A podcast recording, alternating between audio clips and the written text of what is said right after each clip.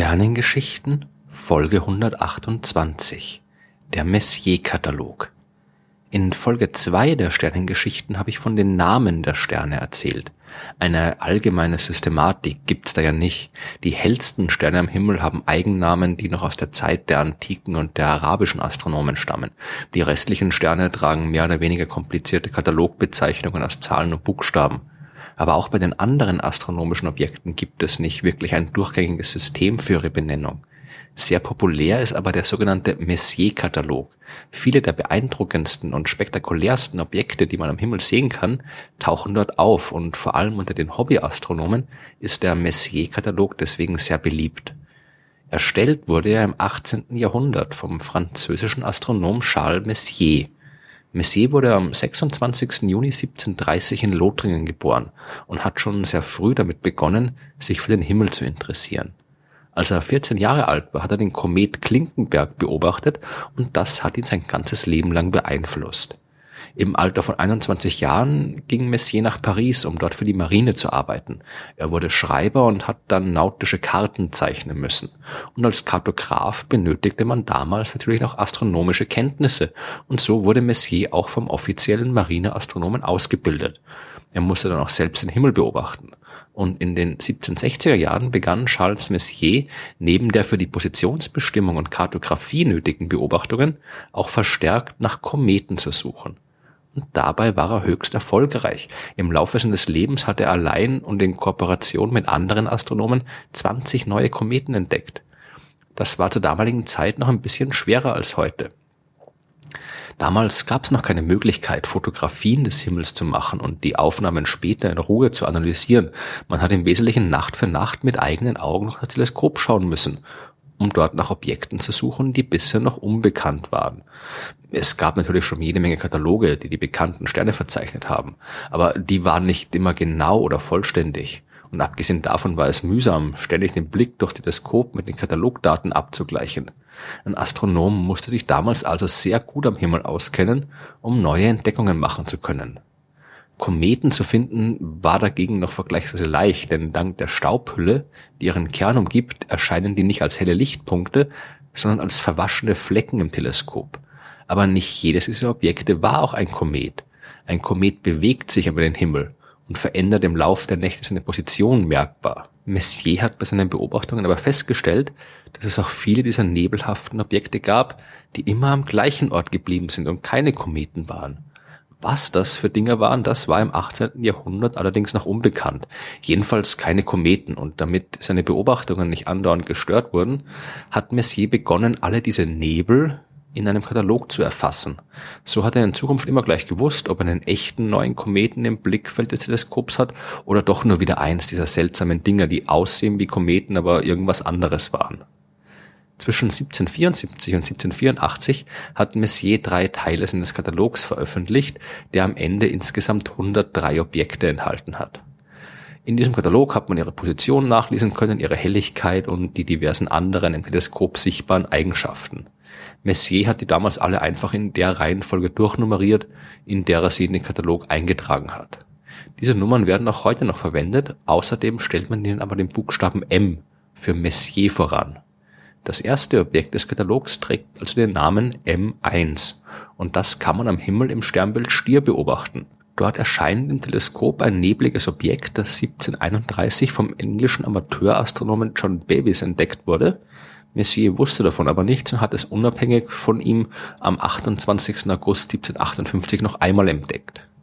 M1 ist auch unter dem Namen Krebsnebel bekannt weil sein Anblick die Astronomen bei späteren Beobachtungen in besseren Teleskopen an einen Krebs erinnert hat.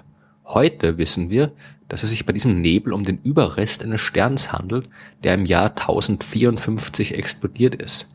Diese Supernova, die wurde damals auch beobachtet, vor allem von chinesischen Astronomen. Die Explosion selbst ist aber dann schnell verblasst und ohne Teleskop war der übrig gebliebene Nebel nicht mehr zu sehen. Beim zweiten Objekt in Messiers Katalog handelt es sich um einen Kugelsternhaufen, der sich 50.000 Lichtjahre von der Sonne entfernt in äußeren Bereichen unserer Milchstraße befindet. M31 zum Beispiel ist dagegen kein ehemaliger Stern und auch kein Kugelsternhaufen, sondern ein Objekt, das früher als Andromeda-Nebel bekannt war und von dem wir seit der Arbeit von Edwin Hubble und seinen Kollegen in den 1920er Jahren wissen, dass es sich um die Andromeda-Galaxie handelt, also eine andere Galaxie, die sich zweieinhalb Millionen Lichtjahre von unserer eigenen Galaxis entfernt befindet. Auch viele andere Objekte in Messiers Katalog sind Galaxien, zum Beispiel die große elliptische Galaxie M105 im Sternbild Löwe und wer aufgepasst hat, wird sich jetzt vielleicht wundern, wieso M105, wo doch Messiers Katalog nur 103 Einträge hat. Das stimmt zwar für die ursprüngliche im Jahr 1781 veröffentlichte letzte Version, aber mittlerweile sind sieben weitere Objekte dazugekommen.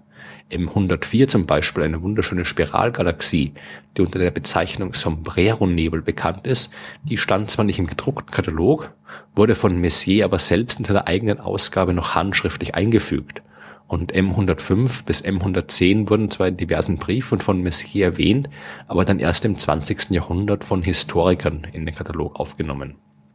Neben Supernova-Überresten, Kugelsteinhaufen und Galaxien kann man in Messiers Katalog aber auch noch andere interessante astronomische Objekte finden. Diverse echte kosmische Nebel zum Beispiel, also große Wolken aus Gas und Staub, aus denen später einmal Sterne entstehen werden. M42 ist darunter wahrscheinlich am prominentesten und besser als Orionnebel bekannt. Ein wenig aus dem Rahmen fällt dagegen M40. Dabei handelt es sich um einen Doppelstern im Sternbild Großer Bär, der auch die Bezeichnung Winnige 4 trägt. Es handelt sich um zwei helle, dicht nebeneinander stehende Sterne, von denen auch heute noch unklar ist, ob die wirklich zusammengehören oder nicht. Bis jetzt war es nicht möglich, eine Bewegung zu messen, die darauf hindeutet, dass sie sich gemeinsam umkreisen. Eigentlich kann man schon in einem guten Fernglas sehen, dass es sich bei M40 um zwei Sterne handelt, aber Messier hat den Anblick dagegen für den Nebel gehalten und in seinem Katalog aufgenommen. Interessant ist auch das Objekt M24. Dabei handelt es sich weder um eine ferne Galaxie noch einen Nebel innerhalb unserer eigenen Galaxis, sondern um den Teil eines der Spiralarme unserer eigenen Milchstraße. M24 gehört zum sogenannten Sagittarius-Spiralarm der am Himmel im Sternbild Schütze zu sehen ist. Normalerweise sehen wir in dieser Richtung nicht viel von unserer eigenen Milchstraße, denn dort befindet sich zwar ihr Zentrum und da ist die Sterndichte ja eigentlich viel höher, aber dort verstellen uns auch viele kosmische Staubwolken den Blick. Aber in der Gegend von M24 gibt es eine Lücke im Staub und die erlaubt uns einen Blick auf den knapp 10.000 Lichtjahre entfernten Spiralarm. Messier hat ein ziemlich wechselhaftes Leben gehabt. Während am Ende des 18. Jahrhunderts die französische Revolution stattgefunden hat, hat äh, Messier seinen Job verloren und damit auch seinen Lebensunterhalt. Und schon vorher war seine Frau nur eineinhalb Jahre nach der Hochzeit gestorben und mit ihr auch sein nur wenige Tage alter Sohn. Messier selbst hat in den letzten Jahrzehnten seines Lebens an den Folgen eines schweren Sturz gelitten und an dem Nachlassen seiner Sehkraft. Aber es ging dann auch wieder aufwärts. Er wurde am damals neu gegründeten Bureau de Longitude angestellt, dessen Aufgabe die Bestimmung der Position von Schiffen auf hoher See war und das heute immer noch eines der weltweit führenden Institute für Himmelsmechanik ist. Er bekam ein Ehrenkreuz von Napoleon verliehen und ein Mondkrater und ein Asteroid tragen heute seinen Namen. Und dann ist ja da immer noch sein Katalog. Für die Suche nach Kometen wird er heute nicht mehr gebraucht. Die Aufgabe des mühseligen Nachschlagens erledigen mittlerweile Computerprogramme. Aber das M in den Namen vieler der schönsten Objekte am Nachthimmel, das erinnert immer noch an die Arbeit von Charles Messier. Und Hobbyastronomen auf der ganzen Welt suchen Nacht für Nacht nach all den Galaxien, Kugelsteinhaufen und Nebel, die Messier damals zusammengetragen hat zur richtigen Zeit im Jahr, im Frühling und am richtigen Ort, nämlich auf der Nordhalbkugel der Erde, kann man sogar alle Messier-Objekte innerhalb einer einzigen Nacht beobachten. Dieser nicht ganz einfachen Aufgabe stellen sich Hobbyastronomen gerne im Rahmen von sogenannten Messier-Marathons.